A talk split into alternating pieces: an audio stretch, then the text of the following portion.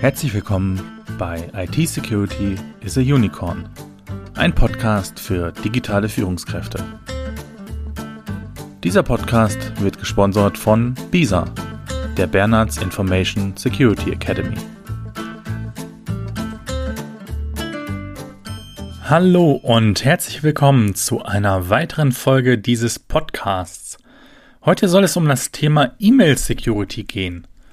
Jeder Angreifer braucht ein Einfallstor in ihr Unternehmen, wenn er zum Beispiel Daten klauen, Geld erpressen oder einfach das vorhandene IT-System zerstören will. Und das offensichtlichste Einfallstor benutzt jeder Mitarbeiter und jeder Vorgesetzte täglich, ohne sich vermutlich jemals Gedanken darüber zu machen. Ich spreche von E-Mails. Über 90 Prozent aller Cyberangriffe auf Unternehmen beginnen mit E-Mails, ganz unterschiedlichster Natur. Und es braucht oft nur einen falschen Mausklick, zum Beispiel auf einen vermeintlichen sicheren Anhang oder einen Link oder einen gestressten Mitarbeiter, der einen Angriff nicht erkennt, da die E-Mail scheinbar vom CEO des eigenen Unternehmens kommt. Die Schäden, die entstehen können, reichen dabei von Datenverlust über komplette Systemausfälle bis hin zu folgeschweren Image-Schäden. Schauen wir uns mal ein paar Fakten an. Grundsätzlich unterscheidet man in zwei Arten von E-Mail-Angriffen. Einmal E-Mails mit und einmal E-Mails ohne Malware. Nur ca. 10% der E-Mails enthalten tatsächlich schädliche Software. Doch dazu später mehr.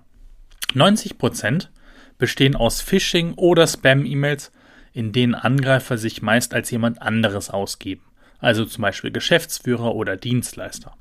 Und das Ganze nur, um durch Mitarbeiter an Zahlungsdaten, an geheime Dokumente oder einfach an Geld zu gelangen.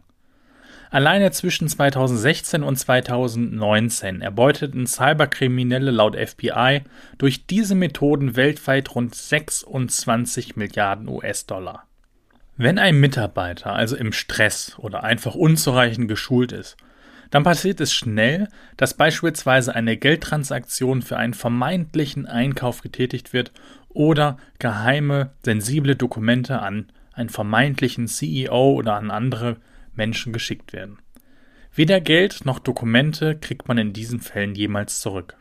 Vermeiden lässt sich das, indem Sie Ihre Mitarbeiter in der Erkennung solcher Phishing- und Spam-E-Mails schulen. Nahezu wirklich alle E-Mail-Angriffe müssen nämlich immer noch vom Nutzer selbst eingeleitet werden. Doch viele Mitarbeiter werden sich vermutlich der Gefahr gar nicht bewusst sein, da der interne E-Mail-Verkehr noch immer fälschlicherweise als sicher und für Angreifer unzulänglich betrachtet wird. Und genau diese Unwissenheit nutzen Angreifer dann oft aus. Daher ein wichtiger Tipp, bleiben Sie im persönlichen Kontakt mit Ihren Mitarbeitern und regeln Sie wichtige Dinge wie Geldtransaktionen oder die Versendung interner Dokumente per Telefon. Das erschwert es Angreifern ungemein, Mitarbeiter mit E-Mails hinters Licht zu führen. Wenn die Mitarbeiter also gewohnt sind, dass der Chef, der Vorgesetzte, der Kollege für alle wichtigen Forderungen anruft, dann antworten sie nicht so schnell auf solche E-Mails oder fragen im Zweifel noch einmal persönlich nach. Natürlich empfiehlt es sich auch Spam- und Phishing-Filter in den jeweiligen E-Mail-Programmen zu installieren. Viele E-Mail-Angriffe können so schon im Vorhinein abgefangen werden dann werden Mitarbeiter auch gar nicht erst in die Entscheidungssituation kommen. Klicke ich auf den Link, klicke ich nicht auf den Link. Viele Provider bieten solche Anti-Spam- und Anti-Phishing-Filter bereits an. Doch oftmals leider mit einem unzureichenden Kundensupport.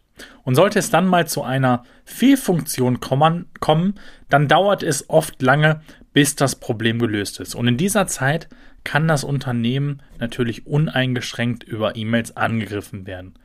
Daher lohnt es sich, eine Alternativlösung für eine solche E-Mail-Sicherheit bereitzuhalten, falls es mal wirklich zu einem solchen Ernstfall kommt. Doch weitaus verheerender als solche Spam- und Phishing-E-Mails können Angriffe durch E-Mails mit Schadsoftware sein. Über E-Mails kann beispielsweise Ransomware ganz wunderbar eingeschleust werden. Eine Ransomware, also ein Verschlüsselungstrojaner, verschlüsselt dann die Daten des gesamten Net Netzwerkes und alle gespeicherten Daten auf PCs, Server und so weiter werden dann unter Umständen unzugänglich gemacht. Erst kürzlich hat es den Computerhersteller Acer getroffen. Und dieser soll um rund 50 Millionen US-Dollar erpresst worden sein. Allgemein kann nahezu jede Art von Schadsoftware über E-Mails eingeschleust werden.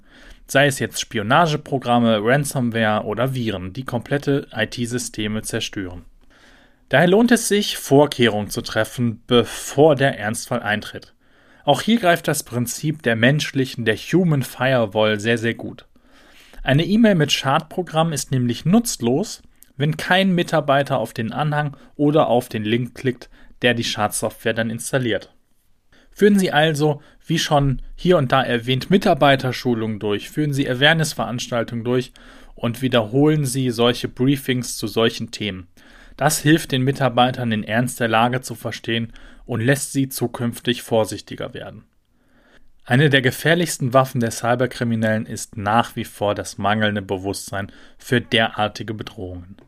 Natürlich sollte man nicht ausschließlich auf die Human Firewall äh, setzen, sondern es gibt natürlich auch technische Gegenmaßnahmen. Es gibt zahlreiche Programme, die Ransomware erkennen sollen. Solche Programme lohnen sich sowohl auf dem Internet Gateway als auch auf den Clients zu installieren.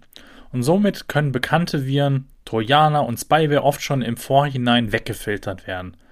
Ganz neue, neuartige Software können teilweise sogar unbekannte Malware mit Hilfe von künstlicher Intelligenz erkennen und schon im Vorhinein, Vorhinein filtern.